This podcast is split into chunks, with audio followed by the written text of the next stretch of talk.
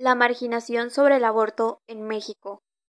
Se le denomina marginación aquella desventaja económica, profesional, política o de estado social, grupo que debe integrarse a alguno de los sistemas del funcionamiento social. En México aún se considera el aborto ilegal, teniendo en cuenta que viven en condiciones de pobreza y violencia. Estos son unos ejemplos de marginación que se viven en el país. La respuesta corta a la pregunta es ¿cuántas mujeres abortan en el país? Es que no lo sabemos con precisión, porque una buena parte de la información o no existe o no se publica.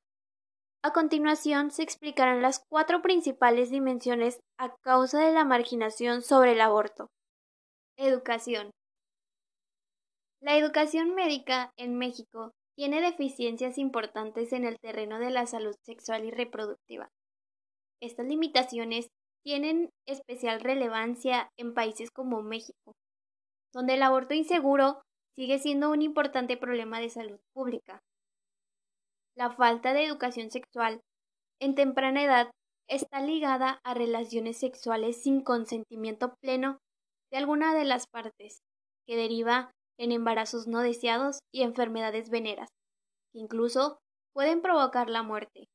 Por ejemplo, la educación sexual se debe iniciar desde el hogar, con pláticas sencillas, directas y comprensibles, dada la edad de los hijos sin cambiar el nombre de los órganos reproductivos, tanto como masculinos y femeninos. Vivienda.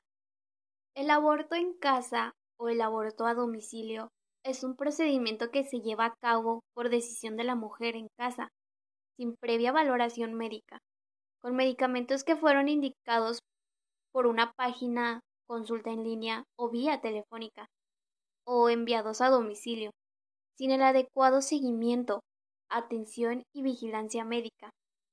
Uno de los farmacológicos más comunes o más usados para el aborto son el misoprostol y la mifepristona, causando unas consecuencias terribles, como sangrado persistente, ruptura y perforación uterina, sangrado excesivo, infección del útero y cicatrización del interior del útero. Esto se debe al no contar con la economía para poder abortar, ya sea por violencia sexual, cuando la mujer se embaraza a causa de una violencia por un producto de la violencia sexual, salud a la mujer, riesgo a la vida de la mujer, malformaciones congénitas, inseminación artificial no consentida, imprudencia o culposo, o simplemente por no contar con la condición económica.